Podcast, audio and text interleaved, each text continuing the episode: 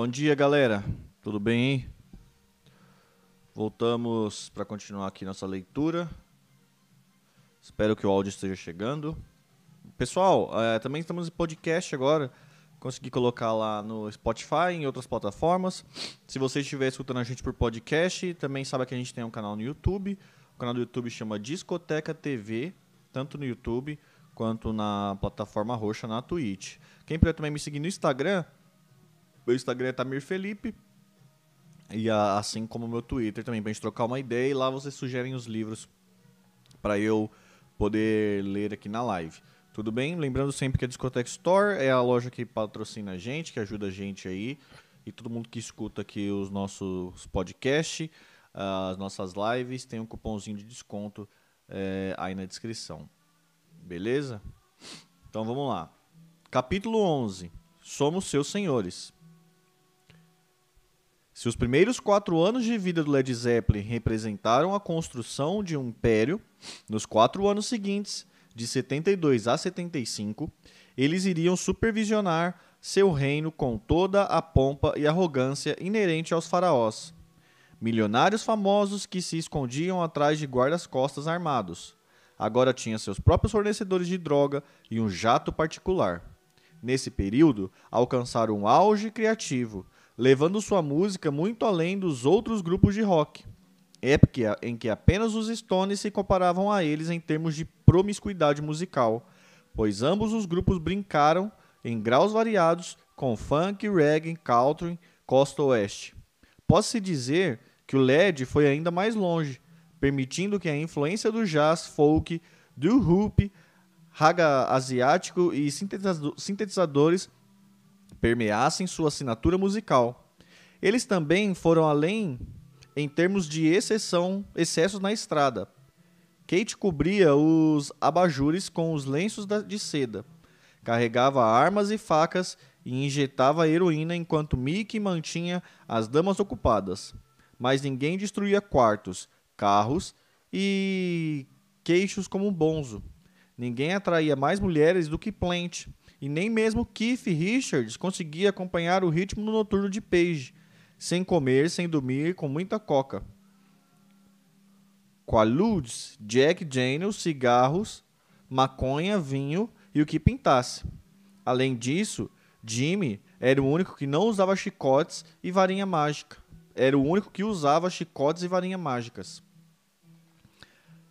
Saboreando o enorme sucesso do quarto disco, a banda resolveu descansar no início de 72, todos menos Page, que começou a trabalhar quase que imediatamente, empilhando demos com as novas ideias no seu estúdio caseiro.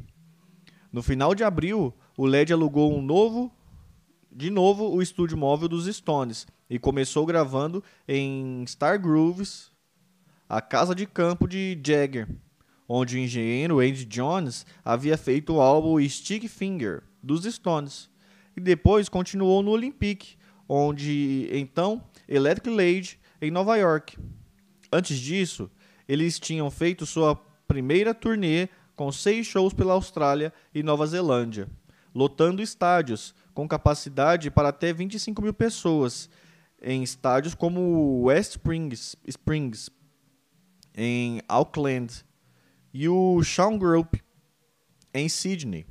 Havia um show programado em Singapura, mas a banda não teve permissão para entrar no país, pois não aceitavam homens de cabelos compridos.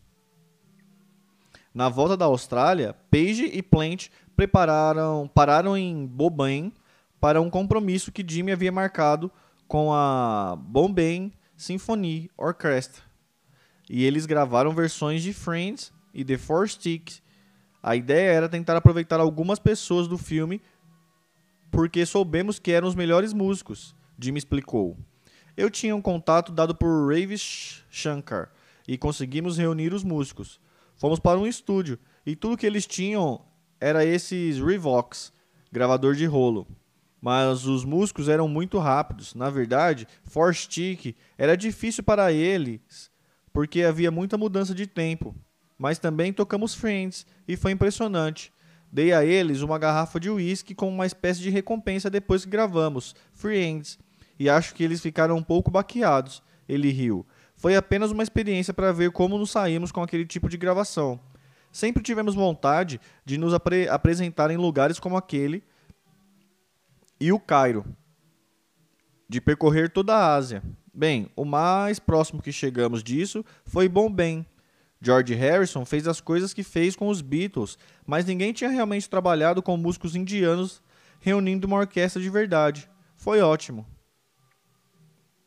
A turnê pelos Estados Unidos no verão de 1972 foi mais uma vez muito bem sucedida, incluindo duas apresentações fantásticas no The Forum em Los Angeles, no dia 25 de junho, e na Long Beach Arena. Duas noites depois, em termos de bilheteria, o Led Zeppelin ultrapassou os Stones em turnê com o seu álbum Exile on Main Street naquele ano, em uma proporção de 2 para 1. Mas, em termos de publicidade, o LED ainda ficava atrás de Jagger e companhia.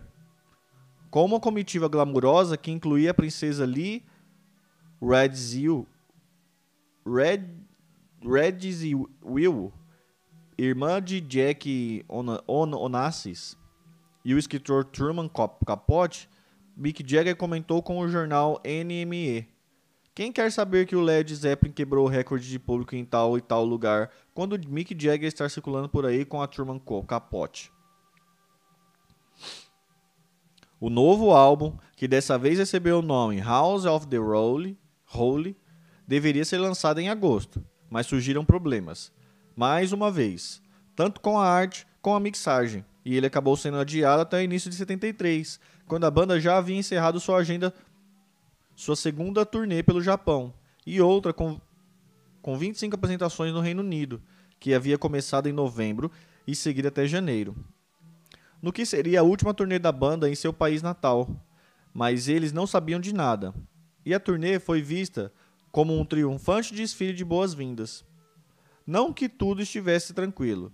Bill Harry, o RP da banda em Londres, que tinha se acostumado a entrar no Speak Speak Easy e ser atingido por um prato de espaguete que vinha voando pelo ar e sujava todo o seu terno, deixou o emprego depois de uma dessas aventuras. Bill estava bebendo tranquilamente no Pub Culture of Horse, na Polone Street, quando Bonzo entrou com o guitarrista Stan Joel, da banda Chick Snacks.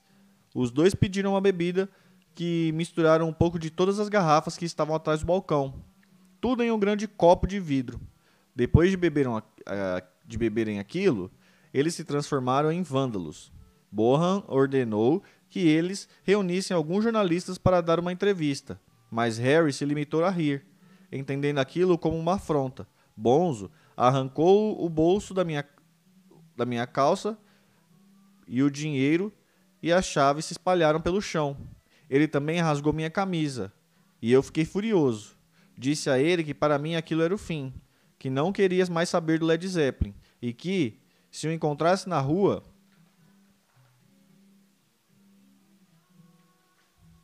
era melhor atravessar a rua. Mais tarde, Grant telefonou para Harry e pediu desculpas, sugerindo que ele comprasse a calça mais cara que encontrasse e que lhe mandasse a conta. Mas Bill não mudou de ideia e disse a Peter que não conseguia mais lidar com eles. Chris Welch que se torna grande amigo de Bohan, tendo até sido convidado para subir ao palco na Alemanha e tocar bongo em Rolla Love, testemunhou o incidente e insistiu. John, não foi desagradável, apenas barulhento, porque John, que estava bêbado, cismou que Bill o estava ignorando e agarrou quando ele passou, rasgando sua calça. Nada desagradável, a menos que a calça fosse sua.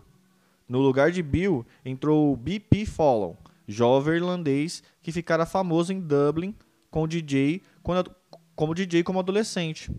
Antes de se tornar fotógrafo e escritor. Atualmente, Beep, como ficou conhecido, trabalha com artistas tão diferentes quanto U2, Boyzone e o Country Love.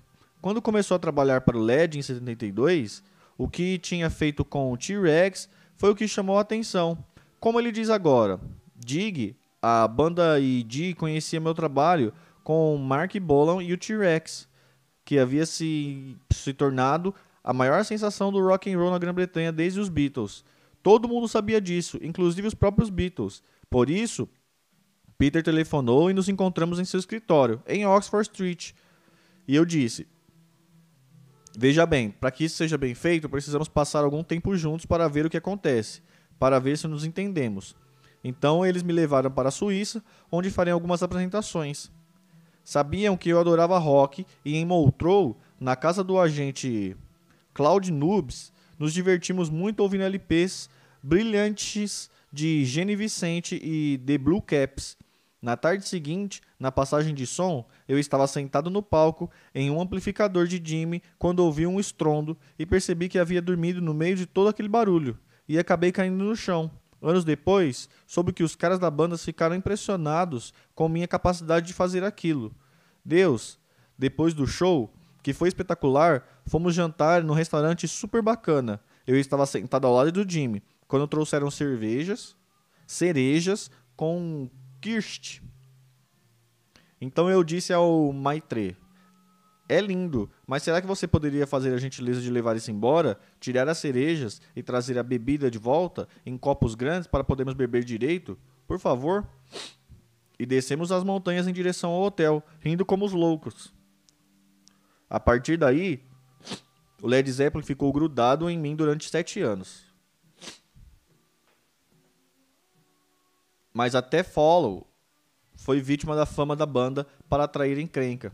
Em dezembro de 72, depois dos dois primeiros shows no Greens Playhouse em Glashgood, a banda se recusou a fazer um bis depois que seu novo RP apanhou de fãs que estavam do lado de fora durante uma discussão sobre entradas falsificadas. Era a banda de maior vendagem no mundo. Grant dizia a quem estivesse por perto que eles fariam mais de 30 milhões de dólares só aquele ano. O fato era que, se tudo desse certo, eles ganhariam um décimo dessa soma, pois naquela época os empresários ditavam a regra ficando com parte do leão, enquanto os artistas restavam uma pequena porcentagem. Grant foi um dos primeiros empresários a se opor a essa prática depois de ter enfrentado a indústria exigindo e conseguindo o contrato mais lucrativo da história. Dee partiria para cima dos agentes, exigindo a porcentagem inédita de 90% da receita bruta a cada show do Led Zeppelin.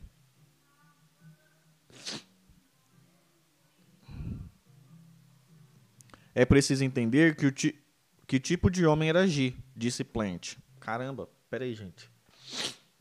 Peraí, rapidão, um minuto.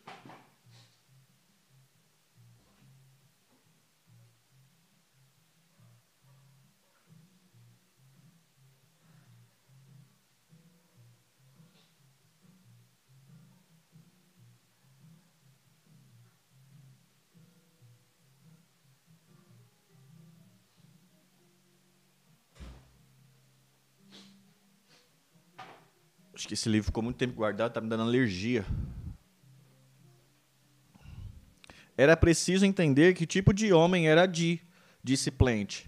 Ele derrubou muitas práticas antigas na maneira de fazer negócio nos Estados Unidos, quando ninguém ganhava um tostão além dos empresários. Então, nós aparecemos e Grant disse a eles: Ok, vocês querem esses caras, mas não vamos fazer o que vocês dizem. Nós é quem vamos dizer o que queremos. Quando estiverem prontos para conversar, podem telefonar. É claro que eles telefonaram e fizeram as coisas nos nossos termos, nos termos de Grant, porque do contrário eles ficariam apenas com um Iron Butterfly. Como Plant depois se lembrou, ele não apenas reescreveu as regras, Peter Grant escreveu um novo livro e nós estávamos bem no meio de tudo. Levantamos a bandeira que foi tantas vezes usada desde então, e isso se transformou na regra que as pessoas passaram a seguir.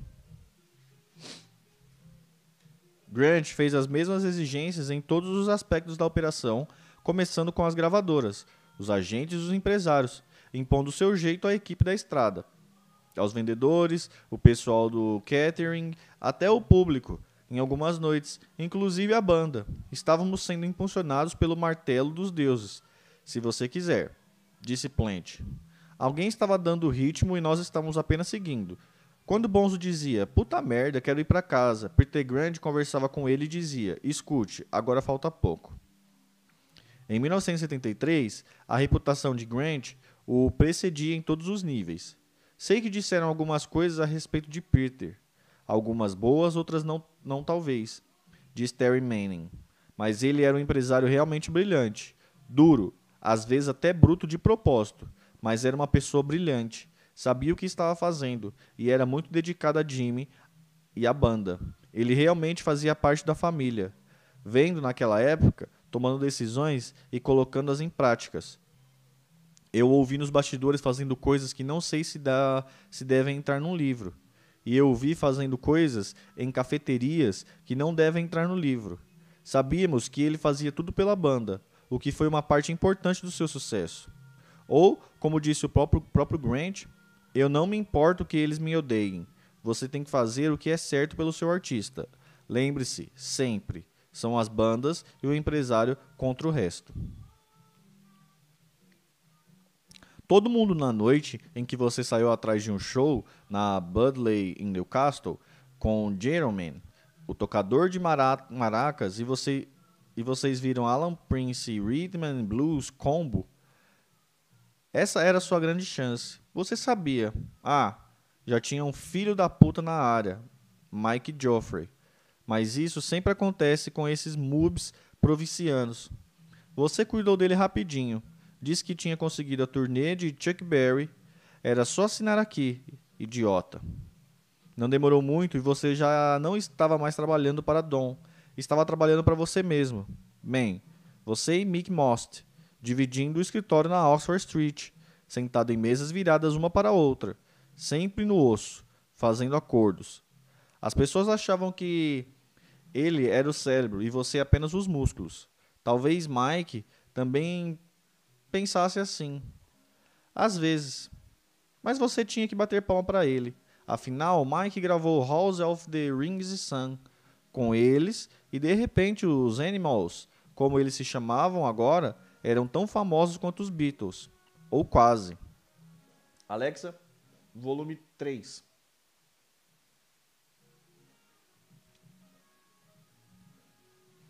Todo mundo disse isso, especialmente quando o maldito disco decolou também nos Estados Unidos. Não dava para acreditar na sorte deles um primeiro lugar no Reino Unido e nos Estados Unidos, logo de primeira, no topo do mundo, mãe. Você não sabia no que estava se metendo quando foi com eles para os Estados Unidos. Mas eles também não. Então estava tudo certo. Você disse a eles que estaria em Hollywood com Jenny, quando eles estavam fazendo The Girl Can't Help, Can't Help It. Você devia ter visto a cara deles. Depois disso, eles te seguiram como bichinhos de estimação. Você podia ter sido morto quando falou com aquele maluco com a arma no Arizona, Eric Burdon. O cantor disse que nunca tinha visto tanta coragem, mas você não se sentiu muito corajoso, só não sabia o que fazer.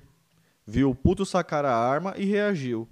Conversou com ele, calmamente, como na televisão, até ele se acalmar e você poder agarrá-lo e dobrar a porra do braço dele nas costas até quase quebrar. Puto. Foi quando você decidiu que precisava ter sua própria arma, um dia. Ao contratar alguém com uma. Ou contratar alguém com uma. Os, os rapazes da banda passaram a te adorar depois disso. Mas eles não foram tão carinhosos quanto vocês voltaram quando vocês voltaram para a Inglaterra. E você percebeu que teria que enfrentar a greve de Eric. Com o resto, no momento em que conseguiam ter um pouco de sucesso, a cabeça começava a virar ele insistia em ir dirigindo sozinho para os shows, no novo carro esporte. Tudo bem, todo mundo gosta de exibir a grana quando finalmente começa a ganhar. Mas quando ele começou a chegar atrasado, você percebeu que teria que colocá-lo na linha. Onde diabos você andava? Você vociferou quando ele chegou atrasado de novo. Toda a banda estava ali em pé, vendo. Eric deu de ombros, exibindo-se para as garotas. E daí você estava um pouco, e daí você estava um pouco atrasado. Ele tinha dirigido mais rápido que podia. Então, você pegou o merdinha pelo colarinho e gritou: Saia mais cedo da próxima vez, seu puto. Em. Em seguida, você o ergueu e o jogou do outro lado do salão, e ficou vendo quando ele bateu na parede e caiu no chão. Ele nunca mais se atrasou. Aliás, nenhum deles. Quando você levou os Animals de novo para os Estados Unidos para turnê com Hermes Hermits, manteve as rédeas curtas e o grupo percebeu. Você sabia como lidar com o, os tiras e suas armas. Quando eles ficavam nervosos, porque as garotas começavam a gritar. Como se eles nunca tivessem visto um show dos Beatles ou algo assim, como se a multidão fosse ficar parada tomando suco. Você sabia como lidar com os cowboys, que odiavam cabeludos e apareciam nos shows para deflorar suas virgens preciosas. Sabia o que fazer quando Eric ficava bêbado e começava a xingar a Ku Klux, Klan. Anos depois, atrás do palco durante o show do Led Zeppelin, lendo uma porcaria de uma revista americana que te descrevia como um ex-menino de recados, você riu, mas por dentro você quis explodir. Disse: Ótimo, fantástico. Mas foi verificar se estava tudo certo, sentindo um gosto de sangue na boca. Foi em 1973 que a sensação de invencibilidade de Grant havia ajudado a desenvolver real... Foi em 1973 que a sensação de invencibilidade que Grant havia ajudado a desenvolver realmente começou a dominar a banda. É claro que essa foi também a era das três coloridas, das TVs coloridas e dos Rolls Royces brancos à beira da piscina, representada por bandas como o LED, os Stones e o The Who, mas nenhum deus da guitarra dos anos 70 personificou a sensibilidade extrema a la Brian como Jimmy Page. Ele pode ter começado cultivando essa mística obscura para esconder seu lado mais introspectivo, uma natureza mais observadora e distante. Mas em 1973, as coisas começaram a mudar. Para aqueles que conheciam, ficaria cada vez mais difícil de arrancar sua máscara enquanto Bohan e Plant investiam em propriedades no campo. O primeiro em uma fazenda de 100 acres no Worcestershire, onde empregou o pai e o irmão para ajudá-lo a transformá-lo em um lar digno de um rei, com muitos animais.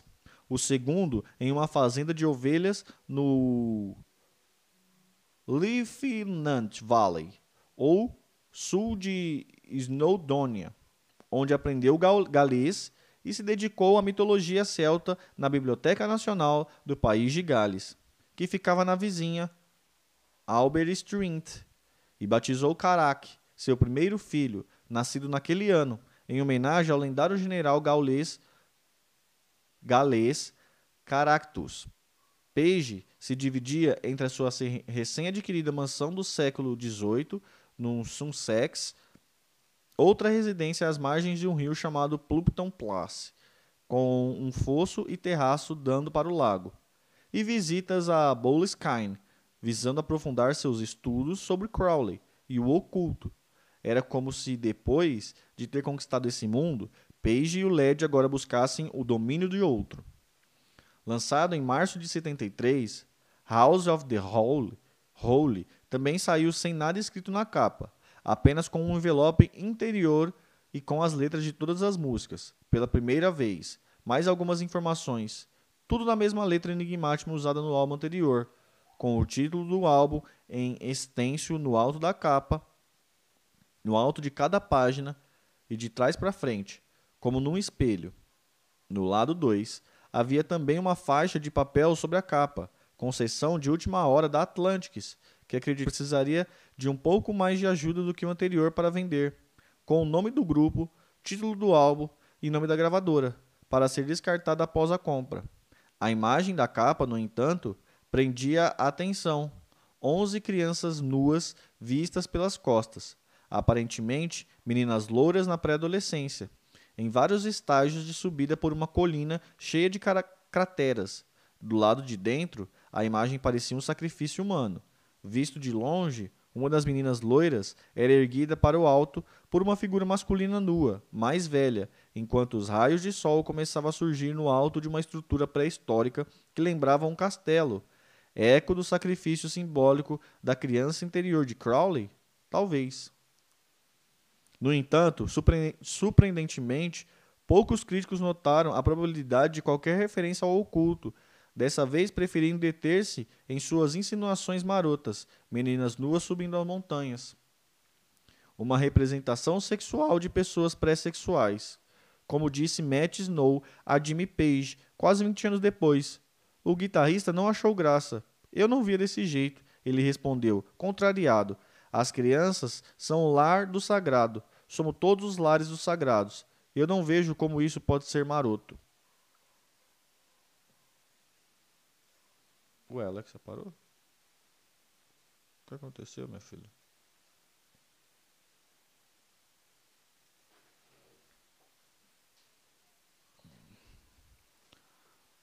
Peraí que parou o som aqui, gente. Eu não consigo ler sem som.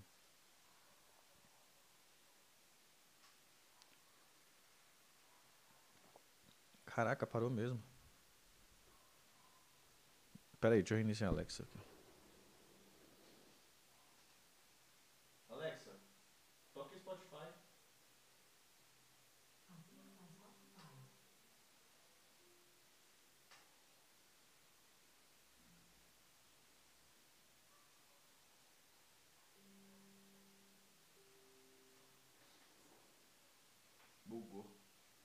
Alexa bugou.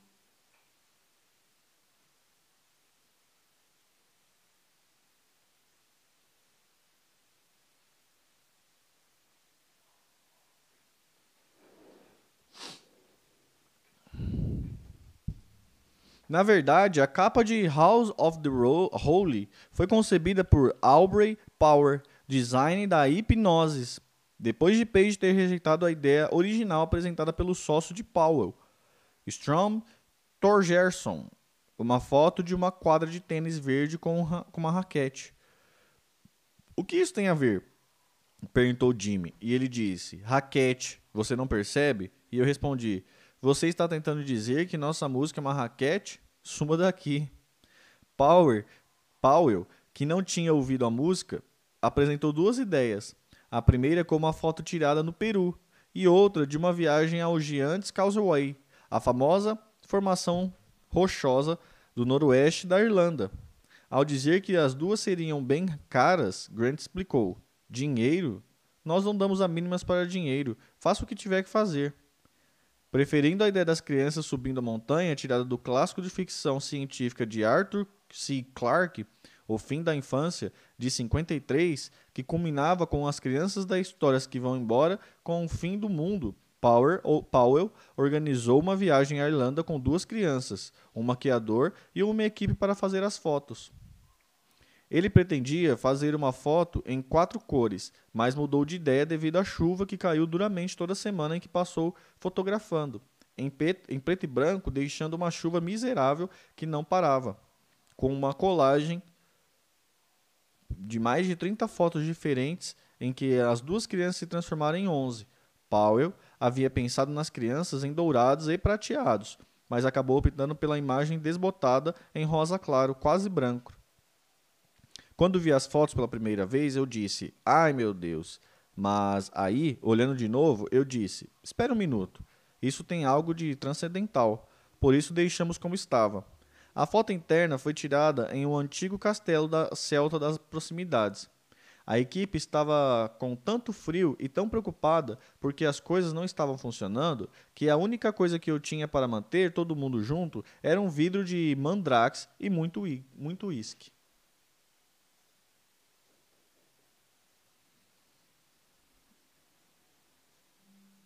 Voltou, Alex, agora.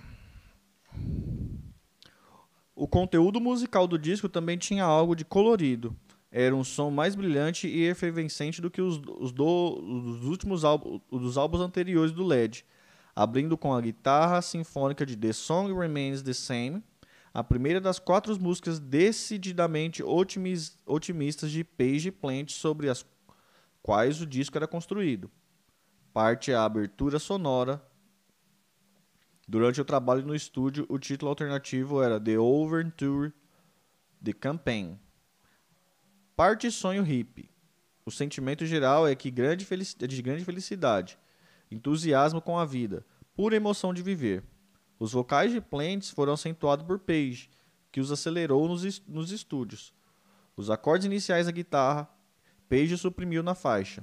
Tinker Taylor, Soldier e Sailor do álbum Little Games dos Yardbirds, creditados originalmente a Page e a baterista Jim McCarthy, colocando-os em tantas camadas que lembravam o som do sinar ou da tamburra, com os vocais de plant artificialmente acelerados, em um registro tão alto que também lembravam a excitação da, anima da animada música indiana. The Rain Song que vem em seguida seria originalmente uma extensão de The Overture, mas agora mas ganhou faixa própria depois que Plant acrescentou versos à última a essa última, transformando a primeira em uma elegia à primeira, a primavera do meu amor. Uma música igualmente eufórica. Apesar de lenta, com Joe Paul Jones acrescentando uma textura exótica com um som orquestral do Maletron que havia acabado de comprar, uma espécie de sintetizador semi-mecânico, usando tape loops acionados pelo teclado. Efeito parecido pelos grupos de rock progressivo como Genesis e Mob Blues, mas que nunca havia apresentado antes em algum álbum do Led Zeppelin. Igualmente nova era Over the Hills and Fairway, outro número animado, criando quase um clímax em uma trilogia de aberturas em crescendo. Sua dinâmica acústica elétrica, remontando a Baby I'm Gonna Leave You e a Rainbow On, assim como Dancing Days, canção longa de verão, inspirada em uma melodia ouvida de passagem durante a estadia em Bowben, que encontra o eixo Page, Page Plant com suas guitarras mais delirantes, bateria vigorosa e a voz de Plant como o hippie apaixonado que ele ainda acreditava ser.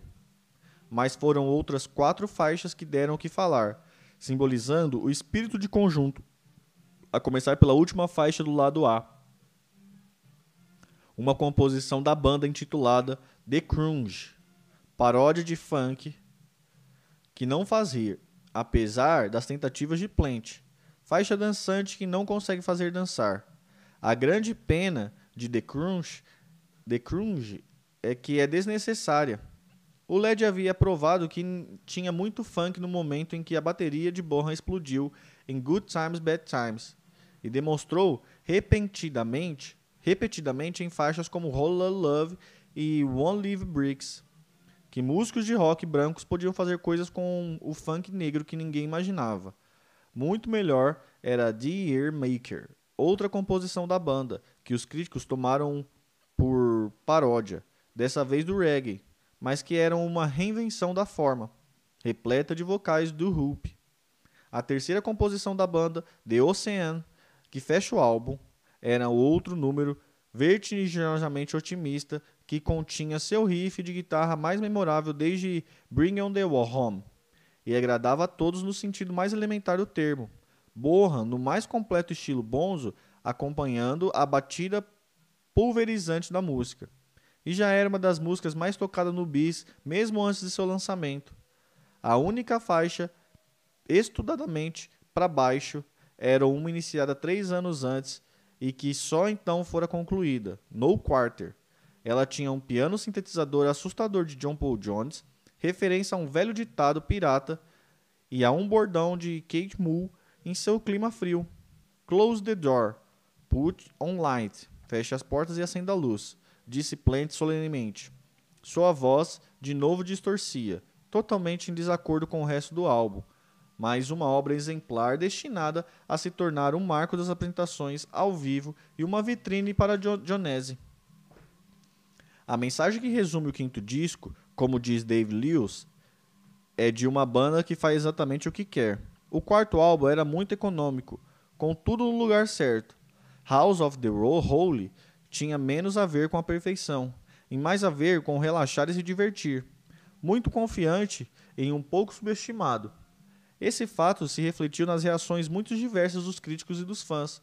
Para muitos, House of the Holy foi uma decepção, não havia nada que se assemelhasse à estrutura de Hollow Love ou Heartbreaker, nada com a excelência de Star to Heaven ou When to Love Breaks. Na verdade, indicava a opção por um caminho mais leve. A época dos álbuns com grandes declarações tinha dado lugar, como dizia Lewis, ao puro divertimento. Conceito estranho no momento em que a envergadura artística de uma banda ainda era medida pelo seu peso musical e metaforicamente. Nesse sentido, dada a leveza do quinto disco, a maioria dos críticos deduziu que ele não era tão importante.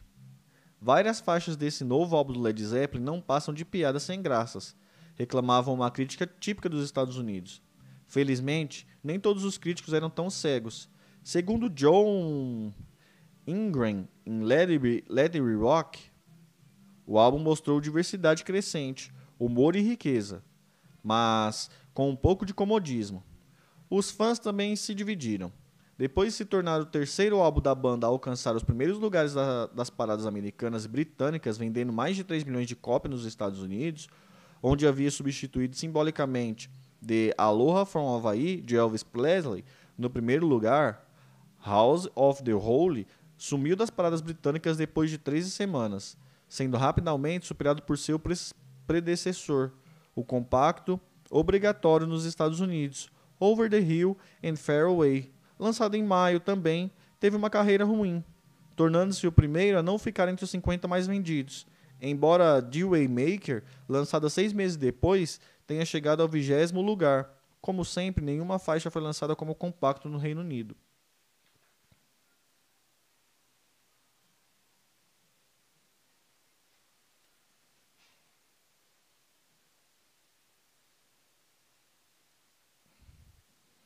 Esbanjando autoconfiança publicamente, a banda viu o disco como outro triunfo. Faixas como Horror Love eram apenas mais uma cor no arco-íris.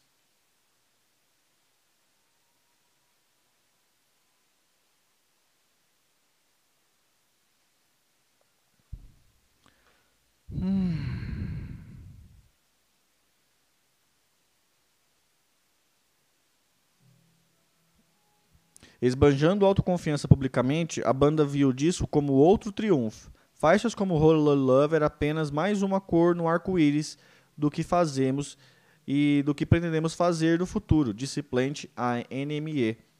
Tenho a ambição de escrever algo realmente soberbo. Ouço gente como Moldly Soul, A Gruta de Fingal, que é absolutamente soberbo. Você pode imaginar todo o quadro. Eu gostaria que algo assim acontecesse conosco. Acho que temos algo na manga para fazer uma coisa dessas juntos. Em casa, no entanto, Page estava soltando fumaça diante desse novo exemplo de equívoco da crítica. Depois de ouvir suas reclamações pelo telefone, Dee decidiu que estava na hora de mudar de estratégia. A turnê de verão do- do- pelos Estados Unidos daquele ano veria uma grande mudança de atitude da banda em relação à mídia, começando com a indicação do seu primeiro RP em tempo integral nos Estados Unidos. Danny Goldberg, da Soldiers, Roskin Sabion, Sabison, mais conhecida por seu trabalho com astros do cinema como Frank Sinatra e SRS, havia aberto recentemente um setor de música. A Goldberg escrevia como freelancer para Rolling Stones, revista que Page Grant queria cortejar. Não que isso fizesse muita diferença. No início, a maioria dos jornalistas presentes pareciam chocada por termos feito isso, disse Jimmy. Um deles disse: Minha primeira pergunta, Mr. Page, é: por que está dando essa entrevista? A resposta tinha a ver com o fato de a banda estar determinada a melhorar sua imagem pública e ficar no mesmo nível dos Stones.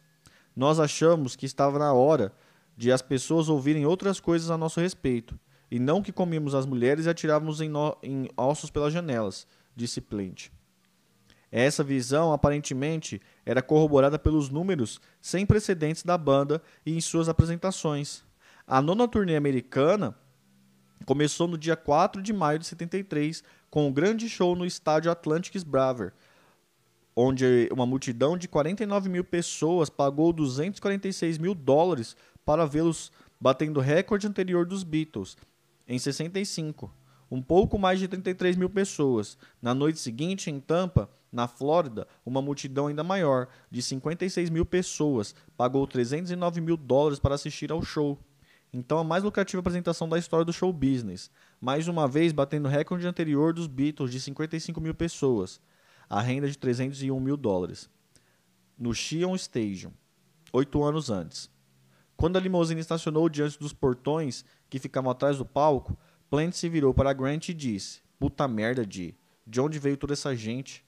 Falando com Jimmy em 1990, ele lembrou que aquilo foi uma das coisas mais incríveis. Nós não tínhamos nenhum grupo de apoio e pensamos: o que está acontecendo?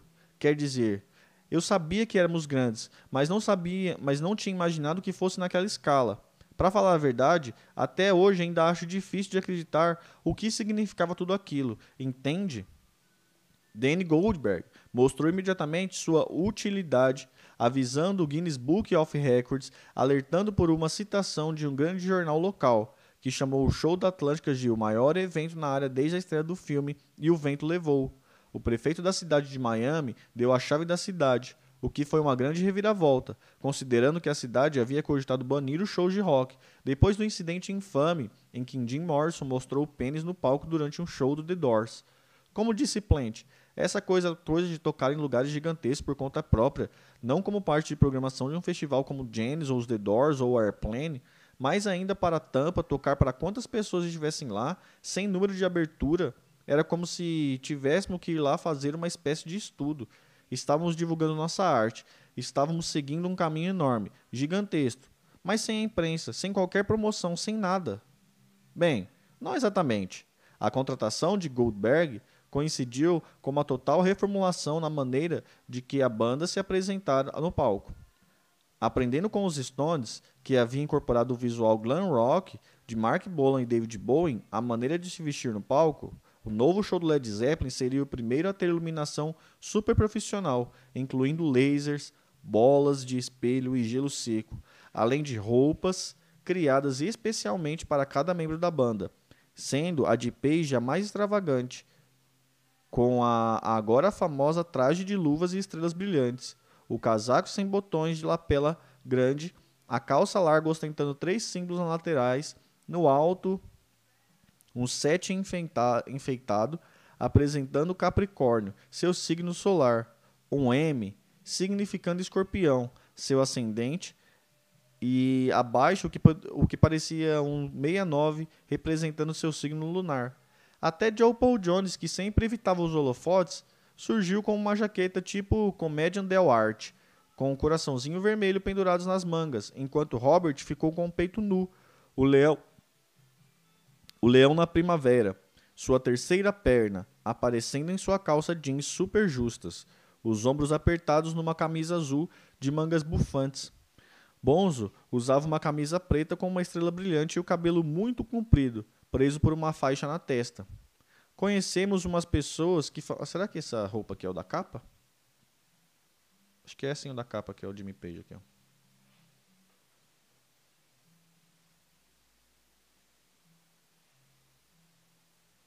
Acho que é isso aqui, né?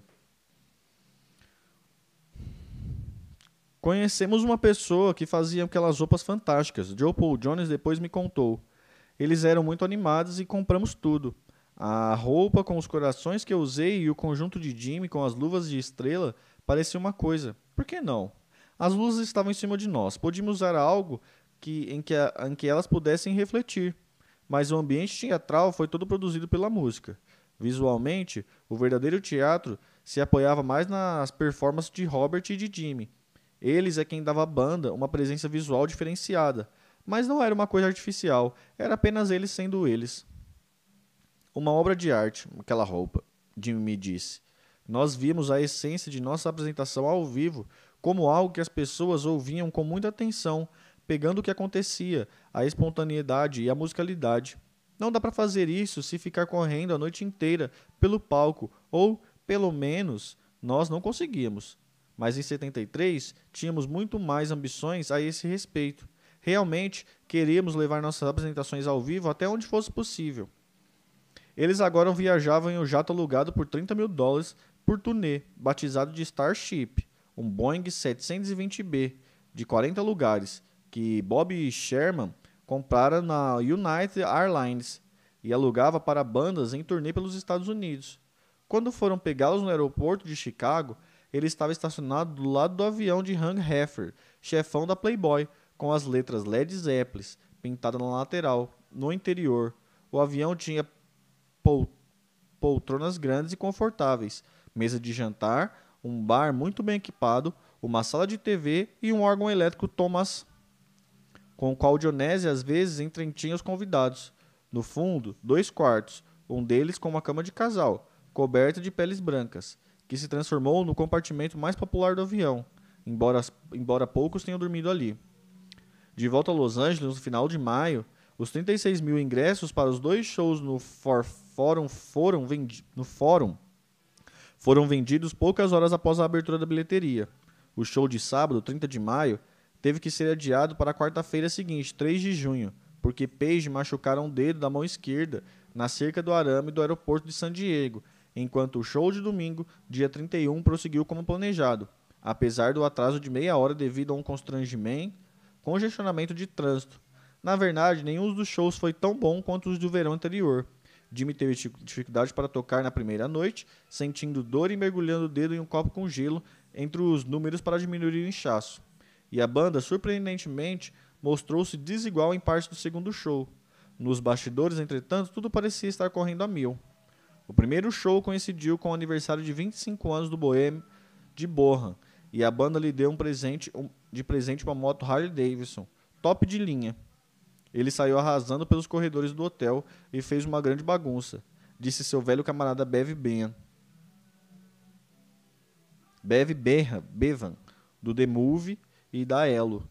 Mas pagou a conta no dia seguinte e disse para eles: Ah, podem ficar com a moto. Inacreditável, mas John era assim. O público do fórum também o cumprimentou pelo aniversário depois de seus 20 minutos em Mob Dick. 21 SIC, hoje. Plant anunciou no palco. E a vida inteira um desgraçado. Depois houve uma grande festa na casa do dono de uma rádio, na Laurel Canyon Boulevard. Entre os convidados, George e, e Patty Harrison, Roy Harper, B.P. Fallon, Phil Carson e os fãs e os agregados de sempre. O escritor Charles Char Murray lembrou depois dos baldes de, de champanhe, montes de cocaína, cascatas de camarões gigantescos e do lendário filme pornô Deep Throat no videocassete, numa época em que só as pessoas mais ricas podiam comprar um aparelho desses. George Harrison coroou Bonham como seu próprio bolo de aniversário. Bonzo perseguiu o ex-Beatles e o atirou junto com sua esposa na piscina, completamente vestido. Depois começou a atirar quem aparecesse à sua frente. Jimmy, dizendo que não sabia nadar, teve permissão para entrar na piscina andando, com seu novo terno branco com o símbolo Zozo nas costas. Mais tarde, Harrison declarou que não se divertia tanto assim desde a época dos Beatles. A cena musical de Los Angeles tinha mudado bastante nos últimos três anos. Como em Londres e Nova York, o glam rock, como Bowie, T-Rex, Mott, The Hopley, Alice Cooper e Roxy Music estavam fazendo muito sucesso, totalmente oposto ao pastoralismo barbado e maltrapido. De repente, artistas como Rod Stewart e Elton John estavam fazendo a barba e usando calças e cetim rosa, botas de salto alto e cabelo cheio de glitter. Um novo lugar da moda agora é Rodney Brigham's English Disco, no Sunset Boulevard. Em pouco tempo, as paredes do escritório de Rodney foram decoradas com fotos dele ao lado de Bowen, Phil Spector, Mick Jagger, John Lennon e mais tarde Led Zeppelin, atraídos para o clube não só pela música, mas também por causa das adolescentes que enchiam os lugares nas sete noites da semana. Apesar da cena glam atrair muitos gays, você jamais saberia disso sentado à mesa de Rodney. Rodney transava com tantas estrelas de cinema que não dava para acreditar, lembrou Kim Flowey. Fowley. O cara trepou tanto que teve um derrame com 30 e poucos anos. E, segundo Flowey, quem pagou a conta do hospital foi o Led Zeppelin, 100 mil dólares. Ao voltar a Los Angeles, o Led era praticamente o dono do lugar.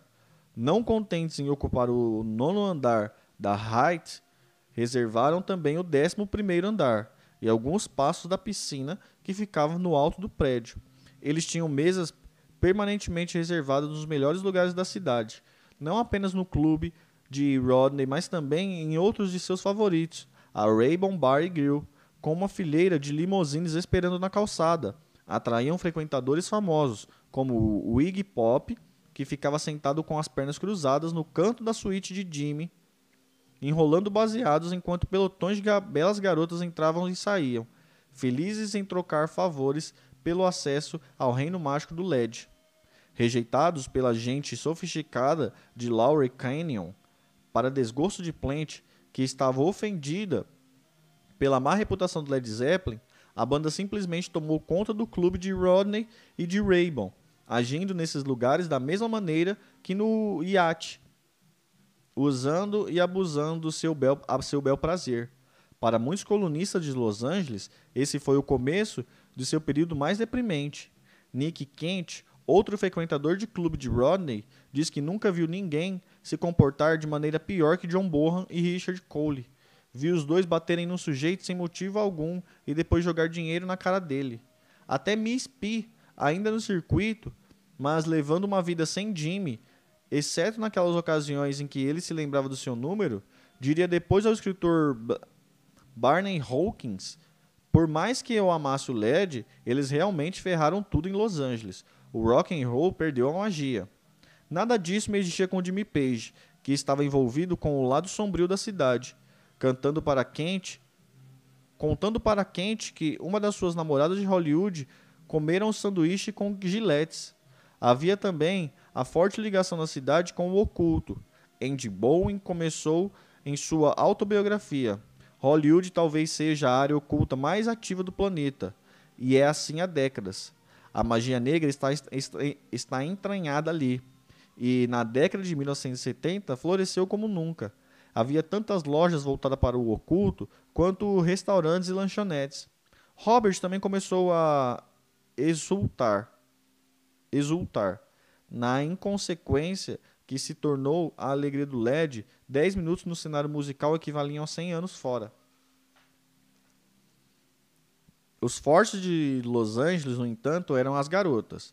Se é que alguém algum dia Page havia declarado fidelidade a Charlotte Martin. Isso deixará de existir há tempos, e apesar de continuarem como apaixonados e pais da Inglaterra, agora era a vez de Page ter mais ter o mais conhecido de seus relacionamentos fora de casa, dedicando toda a sua atenção a uma frequentadora do clube de Rodney, chamada Lori Maddox,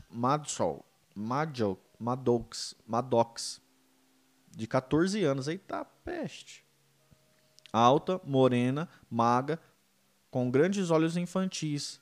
Lori e sua amiga Sambley Star eram duas das mais conhecidas dançarinas do clube tendo seu interesse despertado por fotos tiradas por B.P. Fallon no ano anterior. Jimmy mais uma vez dispensou Miss P e voltou toda a atenção para Lori. Mais tarde, ela contaria ter sido sequestrada por Richard Cole, que a levou em uma limusine até o iate e depois até a suíte iluminada por velas. Eu vi Jimmy, sentado em um canto, usando aquele chapéu sobre os olhos, segurando uma bengala, disse ela. Foi uma coisa misteriosa e estranha. Ele parecia um gangster. Foi magnífico. E então, como diz PB falou agora, o mundo inteiro mudou, para melhor ou pior. A escolha é sua.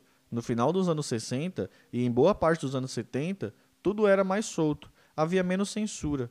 Por algum tempo, tudo e qualquer coisa parecia possível, pelo menos para muitos jovens brancos.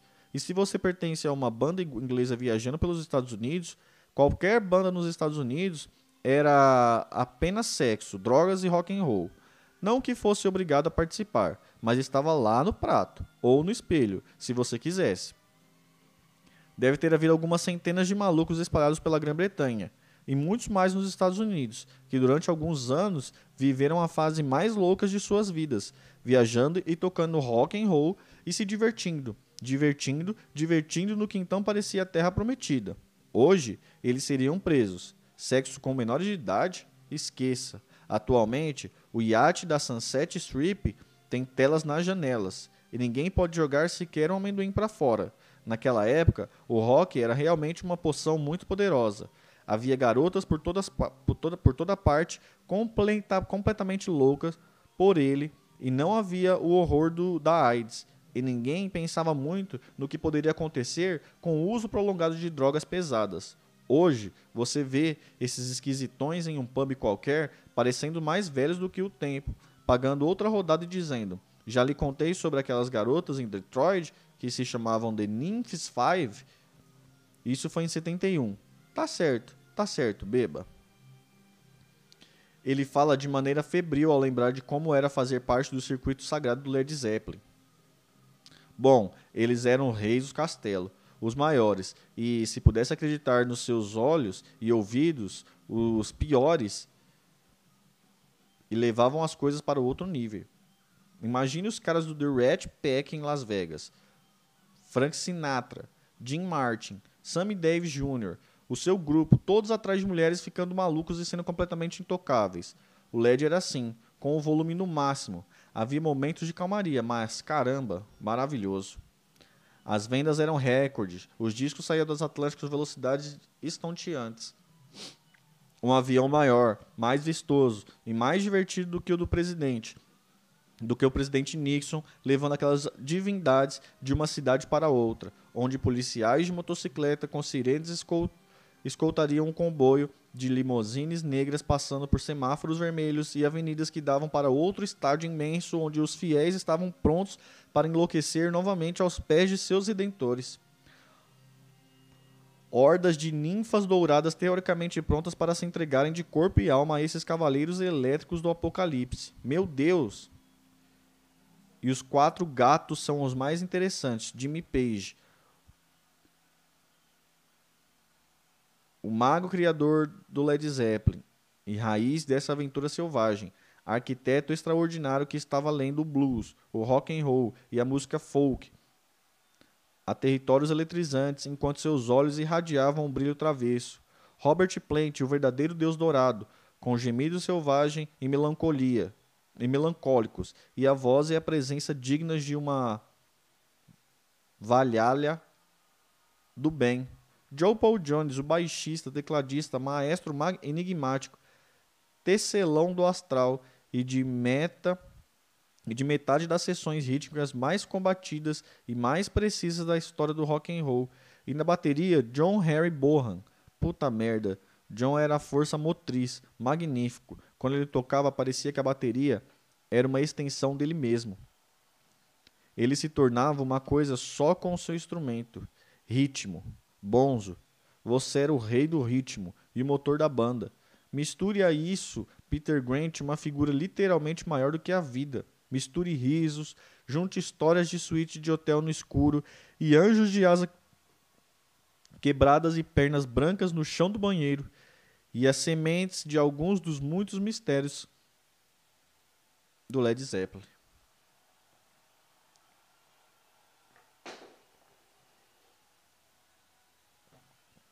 Apesar de toda a diversão fora do palco, Led Zeppelin nunca foi menos do que 100% no que se referia aos shows. Ah, talvez uma vez em São Francisco eles tenham deixado de tocar uma ou duas músicas para poder voltar mais depressa para Los Angeles para relaxar. Mas foi só meia hora. Se você cortar a apresentação do LED no meio, ainda terá o dobro do que os outros apresentavam. Não só em termos de tempo, mas em termos de inegável força. A música era muito mais do que inacreditável, do que incrível, e a música ainda estava ali para ser ouvida, estava para sempre. Graças a Deus. Esse maldito Led Zeppelin, você tem que ver. Obrigado, cavaleiros. Era para finalmente para respirar.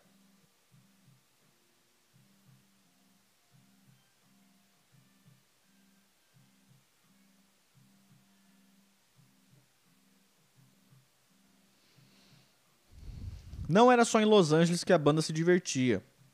As fãs e os vendedores de droga estavam em toda parte. Três deles podiam estar cansados, mas o conceito de mulher da estrada ainda era válido nos anos 70. Em Nova Orleans, eles ficaram famosos no Hotel Royal Orleans e deram uma volta pelo quarteirão francês, onde Dionese se envolveu numa encrenca com as drag queens do lugar. Agora, todos eles consideravam a cocaína combustível de foguete, mas com medo de chamar muita atenção tinha começado a empregar uma senhora da coca, em tempo integral, uma inglesa misteriosa cuja única função era administrar cocaína com seu dedo indicador aos membros da banda. Depois passaram uma pitada de rapé de cereja e uma gota de Dom Perigon 1966. Nada disso era considerado viciante, mas muito sofisticado e até elegante. Isso fazia parte do bochicho? Perguntei a Jimmy. Claro, fazia parte daquela realidade. Essa é a questão. Fazia parte da realidade e era estimulante. Mas era evidente que estávamos na vanguarda de tudo o que estava acontecendo. Não era difícil manter a vida longe do palco, tão cheia de intensidade? Não. Eu ainda estava celebrando. Ele riu. Não, porque as coisas eram equilibradas. Havia a intensidade, a energia e a criatividade que estava rolando. E essa era a abertura para, o, para isso. O resto do tempo era preparação ou recuperação. Nós saímos do palco, entramos no carro e éramos levados para o avião, que nos transportava para a apresentação seguinte. Nossos pés nunca tocavam o chão. Ele fez uma pausa. Havia muito teatro, e isso sempre existe nas turnês de rock and roll. Apesar de achar que fomos pioneiros, em muitos aspectos, para falar a verdade, fomos mesmos. O mais grave, embora não tenha não tenham divulgado senão depois do fim da turnê, foram as ameaças de morte que Page recebeu, algumas de malucos e outras mais preocupantes. Todas foram levadas a sério por Grant, que duplicou e depois triplicou a segurança, colocando grandões nas portas dos elevadores dos andares em que a banda ficava hospedada e ordenando a Cole que o ajudasse a ficar de olho na multidão todas as noites. Era muito mais sério do que pensava, disse Page, contando que acabaram prendendo alguém. Foi uma situação tipo Manson, e se criou uma paranoia absurda em que um amigo meu se envolveu. E esse cara acabou sendo descoberto e levado para um hospital. Mas ele iria tentar.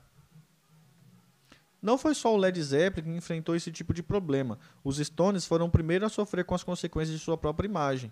Com o descalabro da Alta Monte, agora eram bandas como Uriah Heep, Uriah Heep cujo cantor David Britton reclamava que álbuns como Diamonds and the Wizards, The Magic and Breeday tinham chamado a atenção de pessoas de outro planeta.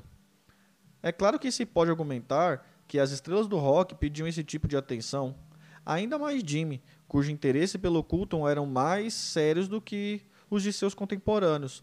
Será que, com a cabeça inebriada pelo poder que agora tinha nas mãos, ele via os shows do LED como uma forma de ritual mágico, David Dixon acha que isso é possível, comparado, comparando o palco ao altar. Há mais energia em um show de rock do que nas mais intensas igrejas evangélicas. E tudo é dirigido por um grupo de pessoas. Por isso, eles sempre querem ouvir os maiores sucessos e por isso você se sente menos entusiasmado quando toca algo novo, porque não faz parte daquele ritual.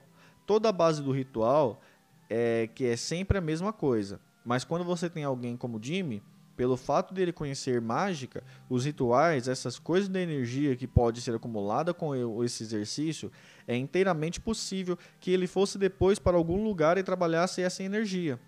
Falando em 1976, Page reconheceu que havia muita coisa envolvida na troca entre o grupo e o público uma energia incrível que vai aumentando e o público vai ficando eufórico. E acrescentou: é uma coisa evocativa e é como ser invocado.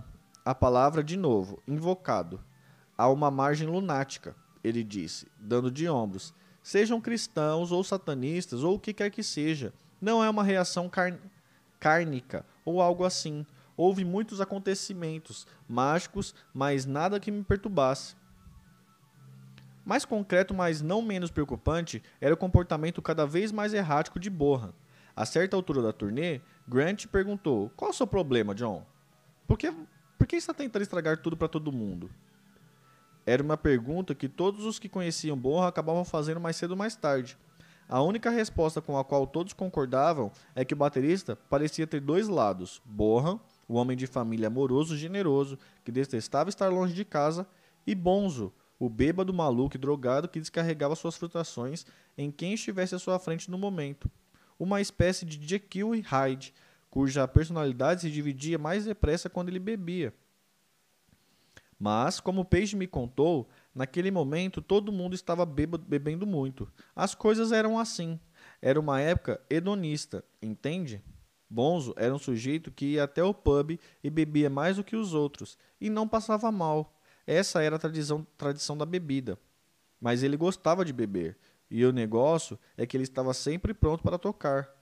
E aí você pensa: bom, é isso. Uma pausa longa. Havia muita gente que gostava de fazer isso naquele momento. Por isso não parecia algo tão extraordinário. Não naquela idade. De modo geral, ele era um cara legal e muito generoso disse o, velho colega da Broom, o Mac Paul, Mas ele podia ser desagradável quando bebia. Tinha um jeito de falar diminuindo as pessoas, entende? E eu afiava a língua para falar com ele. Quando estava em casa, na Inglaterra, é, ele gastava dinheiro em presentes para mulher e filho, e a família e amigos. Ele também era muito estiloso, disse Bevan. Gostava de usar ternos de três peças e gravatas, essas coisas, e gastava muito com carros. Sempre teve seis carros. Numa semana, ele andava de Maserati. Na seguinte, de Jensen Interceptor ou Rolls Royce. Ele sempre teve uma Ferrari, um AC Cobra vermelho e um Aston Martin. O Aston Martin foi presente de aniversário de Pet. Mas ela ficou tão assustada que ele a levou para dar uma volta a 160 km por hora, que nunca mais entrou no carro. Bonzo também comprou um velho Ford, um T1923 de Jeff Beck, e o transformou com um poderoso motor Chevrolet de 7 cilindros. Era um negócio roxo que podia ir de 0 a 100 km por hora em 3 segundos, disse Bevan. Andar de carro com Bonzo era absolutamente assustador. Uma vez ele parou na pista da esquerda de uma estrada de duas pistas e ficou esperando até aparecer no retrovisor um carro a mais 100 km. Então, ele pisou, saiu cantando os pneus e levando à frente e levantando a frente do carro. Eu não conseguia falar, fiquei apavorado.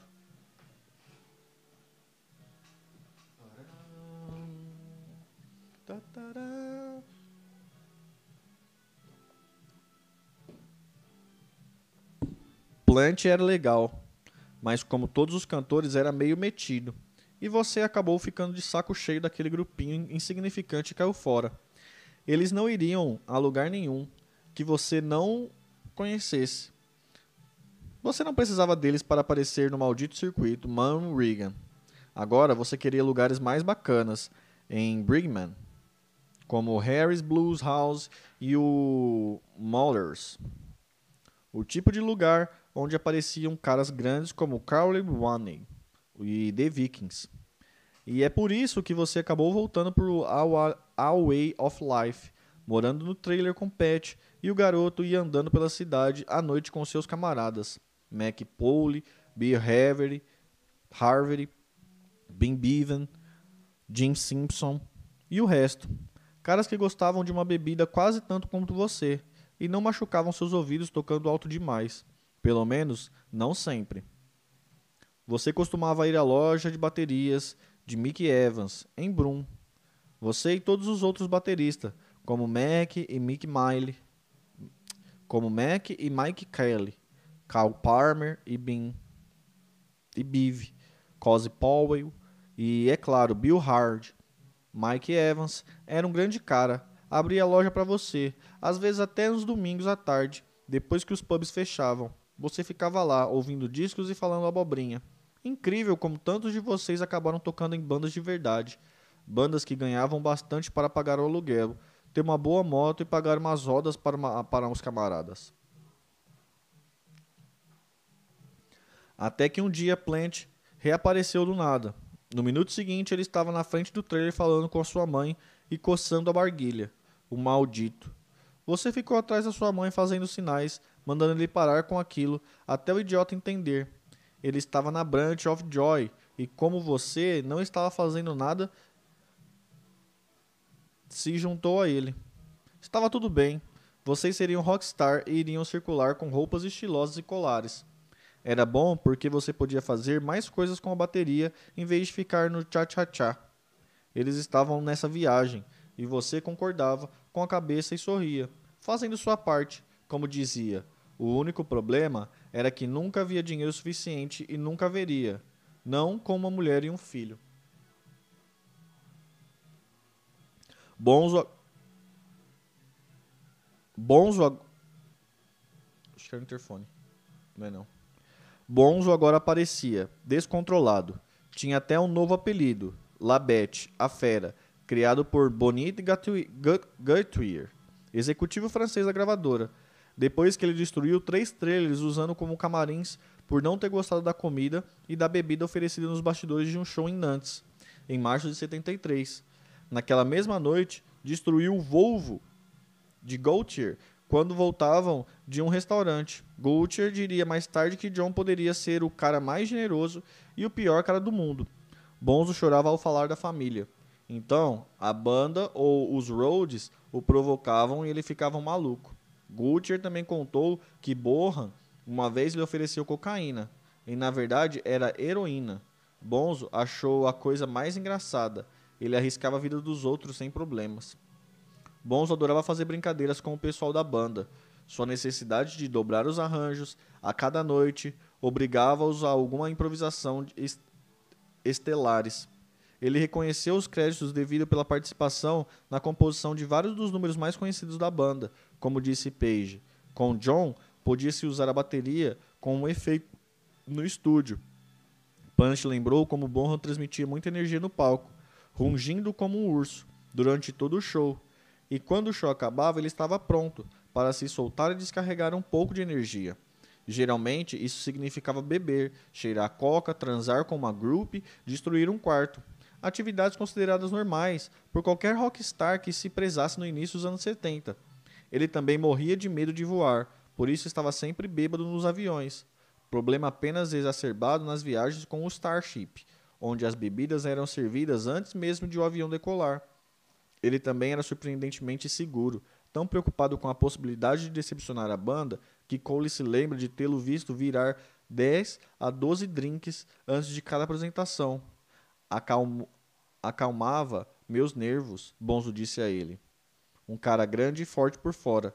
Às vezes passava mal antes de entrar no palco, por puro nervosismo. Não há dúvida que ele era um cara super sensível, disse Bill Harvard, baterista do Black Sabbath. Apesar de bater com força nos tambores, havia sutileza, sensibilidade. Estou dizendo isso porque vi, sem entrar nos assuntos particulares que falamos. Ele tinha uma sensibilidade enorme. Mas era um lado que poucos viam. Acompanhado por Rhodes, prontos para mandar ver sobre o seu comando, bêbado feito um gambá na eterna tentativa de relaxar depois de um show, quando estava em turnê, Bonham era uma figura selvagem, incontrolável. A questão é que ele estava sempre lá, disse Page. Dava para sentir a energia saindo dele enquanto tocava. Depois de três horas, não dá para sair do palco e desligar como se fosse uma torneira. Tem que haver um período para ir se acalmando, e talvez fosse por isso que ele não conseguia dormir à noite. É óbvio quando você faz a ligação com a música. Ele também tinha uma relação de compromisso muito, muito forte com a família. Quando você ouve falar das coisas que Bonzo fazia na estrada, a verdade é que ele sentia muita saudade de casa. Essa é a verdadeira chave das coisas. Ele não gostava de ir para a cama antes de amanhecer. Ele era muito solitário. Às vezes, sentia uma falta terrível da família. Agora, no entanto, Bonzo estava começando a se desentender com a banda. Chris Welch lembra que Robert provocava John, dando-lhe uma banana quando terminava seu solo e chamando de King Kong. Nessa hora, John explodia, deixando que seus pulmões falassem. Segundo outra pessoa próxima, as coisas ficaram tão ruins entre Plant e Bonzo que Grant foi falar com Plant. Isso precisa acabar. É você ou Bonham. E nesse momento, parece que não vai ser você. Plant parou com as provocações, na frente de Bonzo pelo menos. Ele também não fazia nada na minha frente, disse Jimmy, ou eu teria mandado calar a boca. Plant admitiria que eles tiveram seus altos e baixos, nós realmente brigávamos. Ele me disse em 2005. Mas tivemos uma margem. Bonzo e eu, nos anos seguintes, para o qual podemos voltar, apesar de termos nos tornado indivíduos, ainda vivíamos a menos de 10 km de distância um do outro. E com o tempo nos afastamos, porque Bonzo tinha suas preocupações com o gado e com a fazenda, e eu ainda estava no meio de, do que eu chamava de uma formação hippie, pegando casas em ruínas com um bando de viajantes que tinham acabado de voltar do Afeganistão em um carro cheio de ervas e tapete bacana, construindo uma espécie de paraíso rústico, mas sempre dávamos um jeito de nos encontrar, jogar futebol, o meu pub contra o dele. Ainda tenho algumas fitas de vídeo. Meu pub era o Queen's Head e o dele era o New Ying. Quando voltaram para a estrada no verão de 73, a ideia de filmar o show, ideia com a qual brincavam desde decidiram não fazer TV, foi retomada. Grant, que relutava em entrar para um mundo onde não tinha experiência alguma, era sempre contra. Com a turnê chegando a uma espécie de clímax, ele amoleceu. No dia 14 de julho, 15 dias antes do final das apresentações, Grant telefonou para Jones Mossett, que ele conhecia no Festival de Bad de 70, e mandou que ele viesse imediatamente. Massotti chegou com uma equipe montada às pressas para a última semana do show em Biltmore, Pittsburgh e Boston, onde filmou algum, umas centenas de bastidores antes de irem para Nova York para terminar a turnê de 33 apresentações com três shows nos dias 27, 28 e 29 de julho, no Madison Square Garden. Massotti e sua equipe filmaram os dois primeiros shows. Em Ba, em 1970, as cenas tinham ficado escuras e inutilizáveis. Dessa vez, Massotti estava determinado a filmar a banda em toda a sua glória policromática. Quando chegamos ao Garden, disse Robert, a coisa toda havia tomado um aspecto completamente diferente. Era uma ocasião tão grande, a sensação de liberdade era enorme. Éramos músicos, bucaneiros, prontos para qualquer coisa, e para mim, o Madison Square Garden foi um momento seminal. Até então, jamais havia imaginado uma coisa daqueles, daquelas. Havia muita energia indo e vindo entre nós e o público. Era como um sonho se realizando. Depois eu pensei, agora sabemos o que aconteceu com Judy Gar Garland. Então, em meio ao triunfo, o desastre. Depois do último show em Nova York, eles descobriram que algo em torno de 200 mil dólares havia desaparecido dos cofres do Drake Hotel, onde estavam hospedados. O dinheiro havia sido depositado em notas de 100 dólares por Richard Cole e o advogado da banda, Steve Harris, na noite anterior ao primeiro show do Garden, e serviria para pagar o Starship e a equipe de filmagem depois do último show. Como apenas Cole e a equipe de segurança do hotel tinham a chave do cofre, a suspeita recaiu sobre o empresário da banda, que foi preso e interrogado. Ele foi liberado no, no dia seguinte.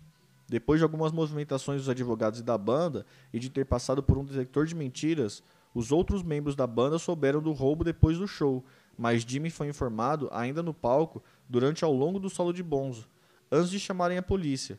Colin havia sumido com todas as drogas dos, dos quartos, mas quando o FBI entrou na história, a imprensa foi alertada, espalhando manchetes pelo mundo no dia seguinte.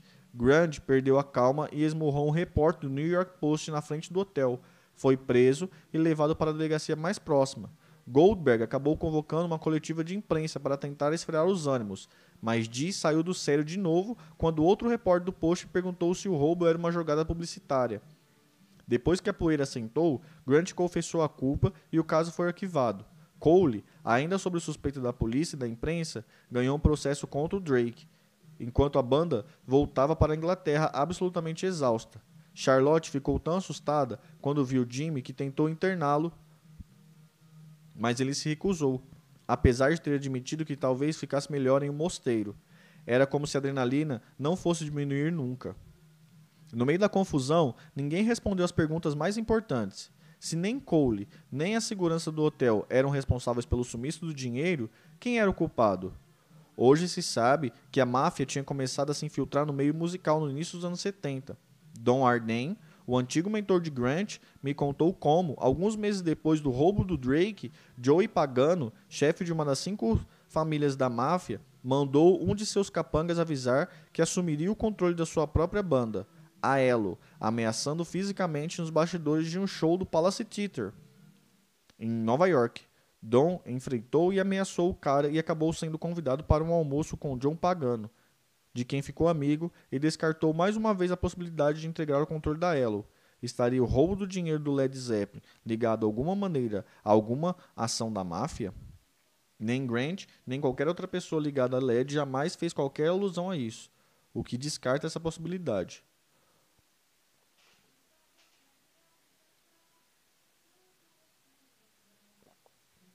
o que redireciona a culpa pelo roubo contra o pessoal do hotel ou contra a própria banda. A primeira hipótese é bastante improvável, pois o Drake zelava por sua reputação no paraíso seguro dos para os gastadores, de forma que só restava a banda. A questão é, por que eles roubariam seu próprio dinheiro? Uma das respostas possíveis para mantê-lo, com o governo trabalhista inglês impondo uma taxação draconiana de 95% sobre os cidadãos mais ricos do país, os membros Led Zeppelin não eram os únicos artistas de fama internacional tentando encontrar saídas para o problema, considerado particularmente injusto, pois a vida média de uma banda de rock bem-sucedida na época raramente passava de dois ou três anos. A opção mais simples tornasse um exilado fiscal. seria adotada por muitos contemporâneos do LED, incluindo Rolling Stones, Elton John, Rod Stewart, Eric Clapton, David Bowie, Status Quo e muitos outros. Com o fim da turnê americana em 1973, seria possível que Grant tivesse elaborado um plano para assumir com uma parte do dinheiro que a banda levaria para casa? Geoff Barton, editor da Classic Rock, lembra que Grant, se gabando em meados dos anos 80 de ter trazido malas para o fundo com o fundo falso contendo dinheiro de várias turnês dos LED, poderia ter apenas fanfarronice de alguém apreciando um longo almoço. Grant tinha consciência de sua reputação e gostava de brincar com ela, ou podia ser pura verdade. Na época, a suspeita nunca abandonou Cole inteiramente, sendo o único do circuito íntimo do LED que não se tornou milionário com o trabalho da banda naqueles primeiros cinco anos. Ele depois admitiria sentimentos de inveja, até por achar que era uma questão de merecimento. À medida que os anos passavam e todos ficavam cada vez mais ricos, menos ele, o que significaria agora para o LED algumas centenas de milhares de dólares depois de ter encerrado uma das mais lucrativas turnês da história. Tudo isso é pura especulação. Cole e a banda podiam ser totalmente inocentes, algo que Cole sempre fez questão de frisar. Tudo o que sabemos com certeza é que o caso nunca foi resolvido, apesar da grande repercussão que teve nos Estados Unidos, onde as companhias de seguro, a partir de então, tratariam LED com máxima suspeita. Não que isso deixasse a banda preocupada. Apesar do roubo, eles voltaram para casa com mais de 4 milhões de dólares no bolso. Havíamos chegados a um ponto em que não nos preocupávamos muito, disse Page a NME, alguns meses depois. Quer dizer, se a turnê tivesse sido um fracasso, isso seria gota d'água, mas não foi. Tive que enfrentar situações muito piores do que essa na estrada. Ele citou o dedo cortado em Los Angeles e o fato de ter trabalhado enquanto recebia ameaças de morte. São coisas desse tipo que, é, que tendem a diminuir o efeito do roubo de 80 mil libras, o equivalente a 200 mil dólares em 73 no final da turnê bem sucedida. Com o hábito, Joe Paul Jones também. Acabando a bateria aqui no Instagram, gente. Vamos lá pro YouTube, tá no. Quem tiver aqui no Instagram, vai pro YouTube lá ou na Twitch, porque tá. Acabando minha bateria aqui. Vou ter que fechar a live. Tô transmitindo no YouTube também. Falou.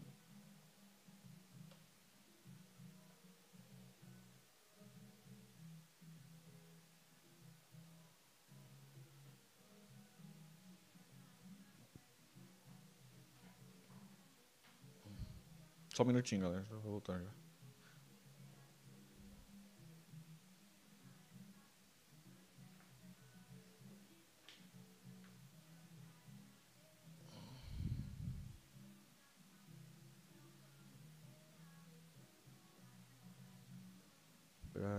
Gente se ver. Com o hábito de do... com o hábito, Joe Paul Jones também demonstrou calma em relação a esse acontecimento mas por trás do sorriso de gato xadrez crescia a preocupação em relação à banda. Não no palco, onde a sensação de satisfação era enorme, mas fora, com as groups cada vez mais descontroladas, as drogas cada vez mais caras e os sonhos cada vez mais irreais. No final da turnê, ele estava querendo sair da banda e dizia aos amigos que estavam pensando em se aposentar e se tornar mestre do coro da catedral de Winchester. Estava cansado de viajar, ele contou a David Lewis. Fui falar com Peter e disse a ele que queria sair, a menos que as coisas mudassem. Havia muita pressão da minha família pelo fato de eu estar sempre longe. O engraçado é que as coisas mudaram rapidamente depois que eu falei com ele. Passamos a viajar menos durante as férias escolares e ficávamos sabendo das turnês com maiores antecedências. As coisas tinham que mudar e, mudar, e mudaram. Houve uma desaceleração rápida. Acreditei que Peter daria um jeito. A maneira de Grant dar um jeito foi tentar encobrir até de Plant e de Bohan, eu contei a Jimmy, é claro, que ele não acreditou. Ele disse a Lewis Jones era um homem de família, que havia ficado emocionalmente abalado com a maneira como a turnê americana de 73 havia escapado do controle, culminando com um roubo no Drake. Ele também estava preocupado com as ameaças de morte, que Grant admitiu serem bastante preocupantes. Em resumo, Jones estava cheio, mas Grant, astuto como sempre, achou que o período fora da ação era tudo que precisava para fazer Jones mudar de ideia. Na verdade, Seria preciso muito mais do que uma simples promessa para convencer o sempre dependente Dionese a não abandonar o barco. Pessoas próximas agora sugerem que ele chegou a apresentar sua demissão formal no início de 74. Page e Grant estavam diante do dilema de como prosseguir sem ele, mantendo Plant e Bohan no escuro em relação à seriedade da situação até conseguirem descobrir o que fazer.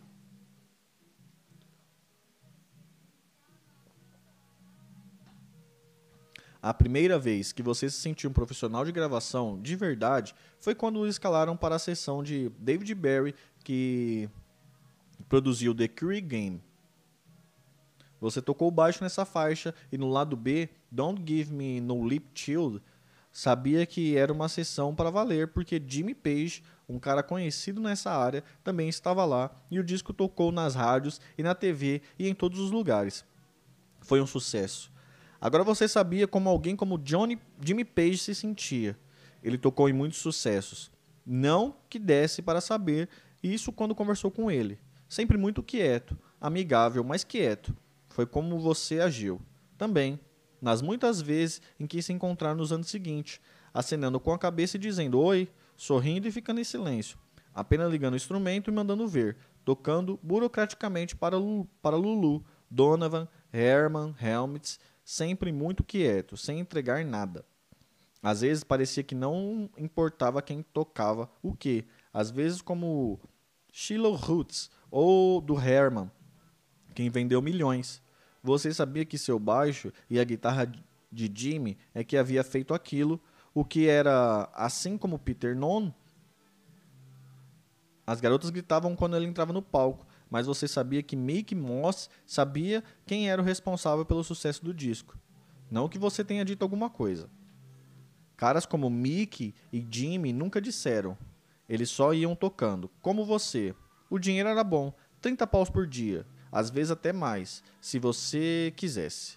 E Joe Paul Jones queria. John Baldwin poderia se perguntar o que era aquilo, no que iria dar algum dia mas ele era chato. Joe Paul Jones era um, era um dos rapazes. Sabia fazer arranjos. Poderia às vezes ganhar mais dinheiro em um dia do que seu pai em uma semana, um mês.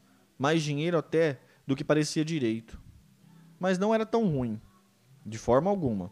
Tocar baixo nos compactos de caras como Mark Bolan e Rod Stewart, cara com tanto talento, de quem o mundo ainda não tinha ouvido falar, cara jovem, sem muita grana, que apenas ajudavam porque você era um bom sujeito. Mesmo ficando conhecido como arranjador, tocando em faixas dos bacanas que podiam pagar como os Yardbirds ou os Stones, Donovan, chegando, fazendo tudo para eles, indo embora e todo mundo agradecido. E você nem sempre precisava ir direto para casa.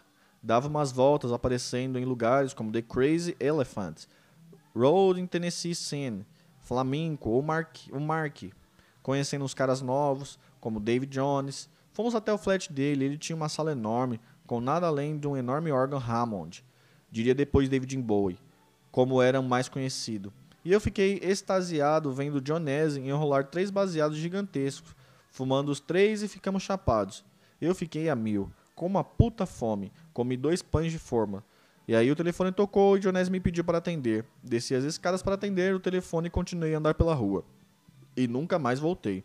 Eu estava simplesmente fascinado com as rachaduras da rua. Seu companheiro de farra era Pete Maddon, que estava trabalhando com RP para Pretty Sing, quando você o conheceu e depois foi empresário por pouco tempo do The Who e de Jimmy James em The Vagabonds. Pete era louco de pedra e você adorava. Foi com Pete que você uma vez conseguiu entrar na festa de debutante de Caroline Moldling, Moldling, filha do primeiro-ministro Ringham Moldling.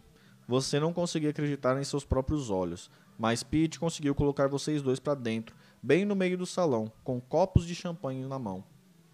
Também foi com Pete que você descobriu o Preludium, modelador de apetite que continha sulfato de anfetamina, uma grande bolinha. Pete era mais velho, super mood, carregando sempre todos os tipos de pílula no bolso do casaco, azuis, roxas, prel preludim para ficar acordado. barbitúricos para ajudar a desacelerar.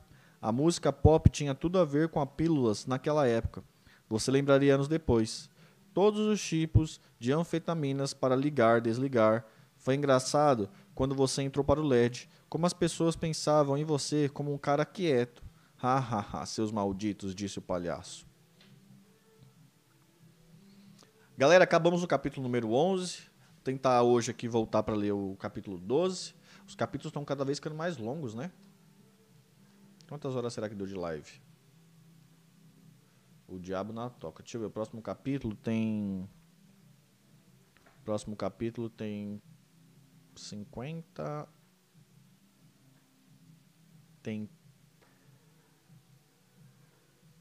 39 páginas o próximo capítulo. Então é isso aí, galera. Mais tarde eu volto. Quem puder seguir a gente aí no canal, seguir nas redes sociais, quem estiver escutando pelo podcast. É, nós lemos lives ao, ao vivo. Hoje, por exemplo, é dia 8 de 9 de 2021. Então, não sei se está vendo esse livro aí no futuro. Muito provavelmente a gente já vai estar tá lendo outro livro lá nas lives, beleza? Então segue a gente lá. Tamo junto, um beijo, até a próxima. Tchau!